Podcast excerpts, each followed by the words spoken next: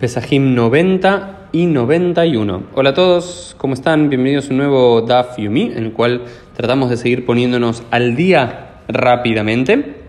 Y nos encontramos en la mitad de la página 90a, donde aparece una nueva Mishnah. ¿Y por qué conectamos la página 90 con la 91? Porque tenía que ver con casos de personas particulares que tienen cierto tipo de tuma, de impureza ritual, que la Mishnah y luego la Gemara, luego está codificado en Alajá, debaten sobre si esa persona se puede hacer el sacrificio pascual, se le puede hacer el corbán, teniendo en cuenta que esa persona comerá o no, dependiendo de su grado de impureza ritual. El primer caso que trabajan, el, trabajo es el caso del Zav. Zav o Zavá son hombres o mujeres que tuvieron algún tipo de eyaculación o menstruación o pérdida de sangre, que no es técnicamente la menstruación, no es técnicamente nidá, es decir, en un periodo en el cual supuestamente no deberían estar en nidá, pero le salió sangre o al hombre tuvo también algún tipo de polución o una pérdida de secreciones y demás en sus partes genitales y que no se sabe exactamente cuál es su estado, si es puro o impuro, pero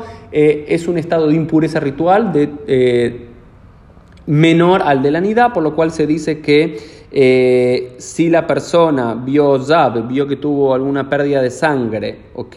Y pasó los siete días sin ver pérdidas de sangre, ese séptimo día es Pesaj a la noche del octavo, durante ese séptimo día hace la tevila, hace la inmersión ritual para estar purificado y a la noche puede comer, el Corban Pesaj. Más allá de que cuando lo designaron a esa persona para comer el Corban Pesaj, todavía en estado, estado de impureza. Pero como se sabía que era el séptimo y último día de su estado de impureza y a la noche ya iba a estar puro luego de la inmersión en la mikve, ya se le puede asignar a él eh, el Ese es uno de los primeros puntos que analiza la eh, Mishnah.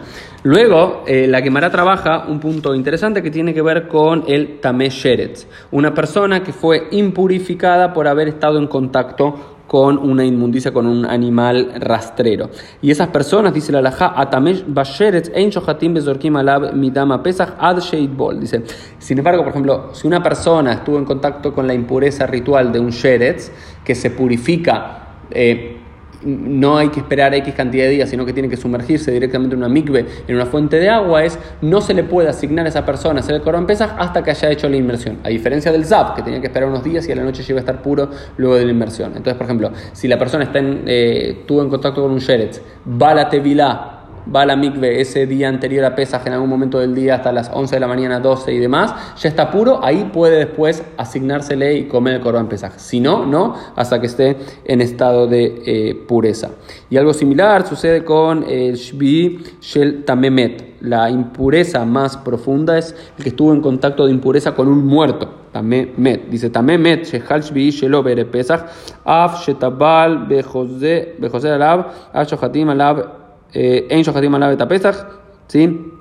Eh, porque hay un elemento, es el caso del Tamemet, es un caso particular, es si la persona tuvo en contacto en pureza con un muerto y espera luego los siete días que tiene que esperar y eh, se purifica, incluso si se purificó en la víspera de Pesas, que era su séptimo día, a la noche no puede comer del Corban Pesas. ¿Por qué? Porque hay que ser Takatub. Porque hay un versículo bíblico específico que dice que quienes están lejos del campamento de Israel, o bien quienes entraron en contacto con un en contacto de Tumá con un muerto, eh, deben esperar para hacer el Corban Pesach Sheni, el segundo Pesach. Por lo cual, este es un caso particular que no están las reglas determinadas o cambian las reglas lógicas por un versículo bíblico que lo prohíbe directamente y nos dice que quien estuvo en contacto de impureza con un muerto, esperó los siete días y hizo la tevila, incluso el Pesach, mm, esa noche no puede comer del Corban Pesach, sino que debe esperar hasta el Pesach Sheni, el 14 del mes de Iyar.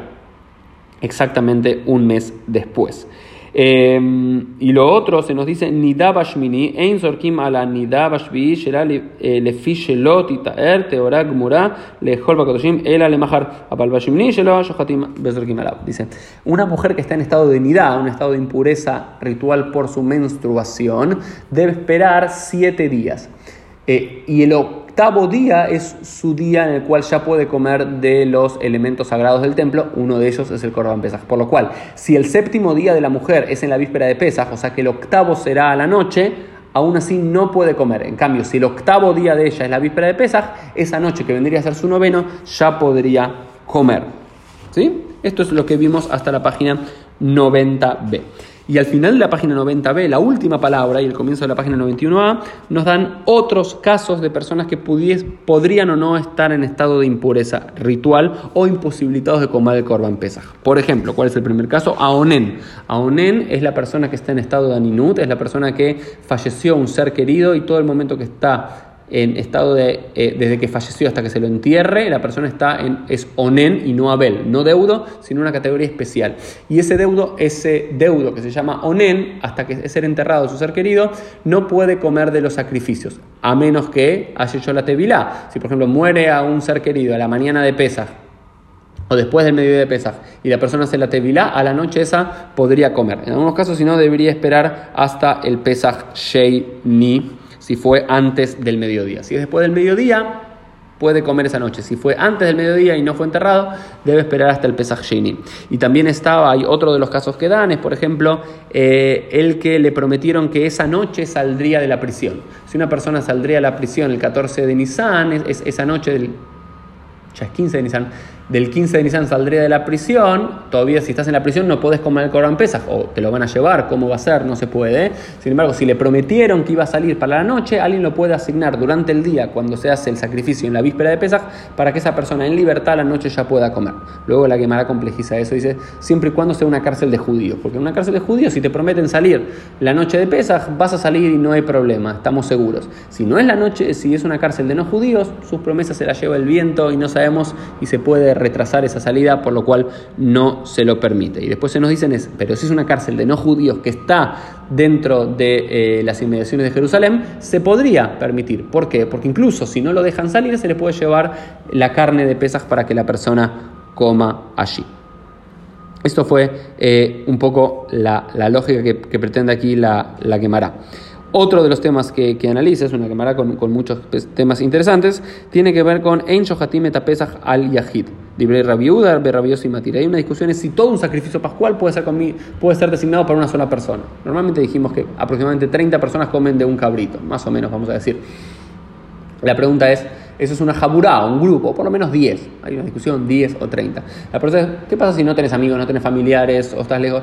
¿Podés hacer un corbán pesas para una sola persona? Bueno, Rabio Uda dice que no, Rabiosi dicen, dicen que sí. ¿Ok?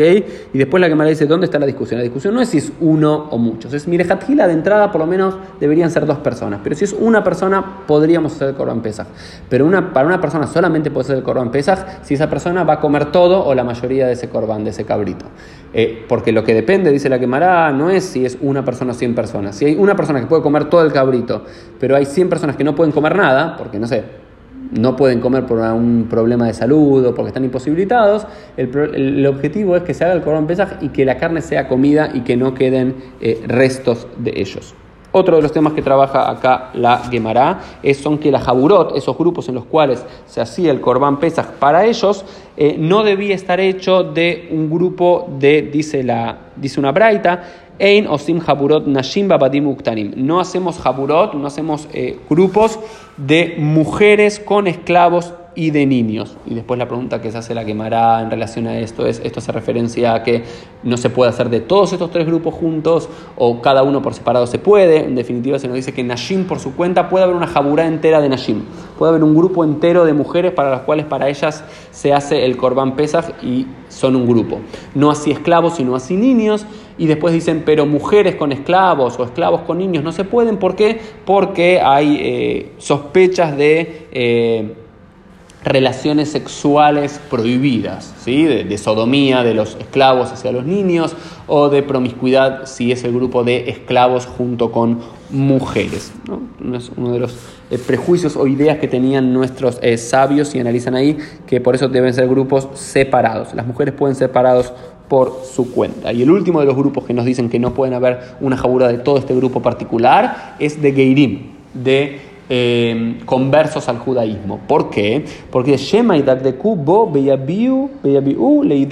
Dice, porque quizás los que son conversos al judaísmo, si hacemos una jabura solamente de conversos al judaísmo, van a ser extremadamente meticulosos en la observancia de las mitzvot y van a ser meticulosos de más que van a hacer que termine el Korban Pesach siendo invalidado porque van a prestar atención a muchísimos detalles y se van a olvidar del tiempo, de la forma y demás, y, se va a hacer mal o van a estar muy estrictos y va a haber muchos sacrificios de pesas que van a estar invalidados y los sabios no querían hacer eso.